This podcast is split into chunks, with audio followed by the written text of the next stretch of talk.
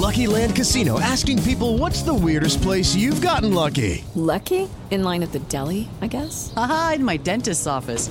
More than once, actually. Do I have to say? Yes, you do. In the car before my kids' PTA meeting. Really? Yes. Excuse me, what's the weirdest place you've gotten lucky? I never win and tell. Well, there you have it. You can get lucky anywhere playing at LuckyLandSlots.com. Play for free right now. Are you feeling lucky? No purchase necessary. Void where prohibited by law. 18 plus. Terms and conditions apply. See website for details. Tech News. Tech News. Tech News. O mundo digital sem complicação. Com Carlos Aros. Oferecimento Suzy e SAP. Quando uma parceria se torna um romance. A pandemia do coronavírus promoveu diversas rupturas, mas serviu para iniciar ou acelerar o processo de digitalização de pessoas, governos e empresas. Segundo o Ministério da Economia, durante a pandemia, o governo federal criou 130 novos serviços digitais, alcançando a marca de 700 serviços digitalizados atualmente. No setor privado, o cenário é o mesmo. Os consumidores migraram para os canais eletrônicos após o fechamento obrigatório das lojas. Um estudo da Zendesk mostra que semanalmente houve um aumento de 24% na abertura de chamados em canais de atendimento, na comparação com o ano passado. Há mais consumidores explorando o mundo digital e as empresas precisam se adequar a essa realidade.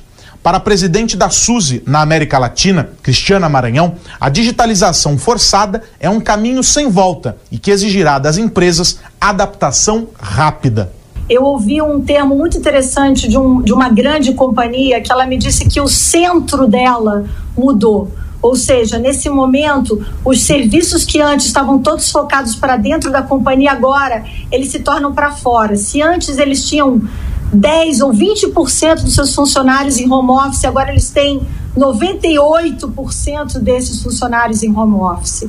Ou seja, a elasticidade, a capacidade de aumentar sua capacidade de atender uma quantidade muito maior de clientes internos e externos foi colocada à prova.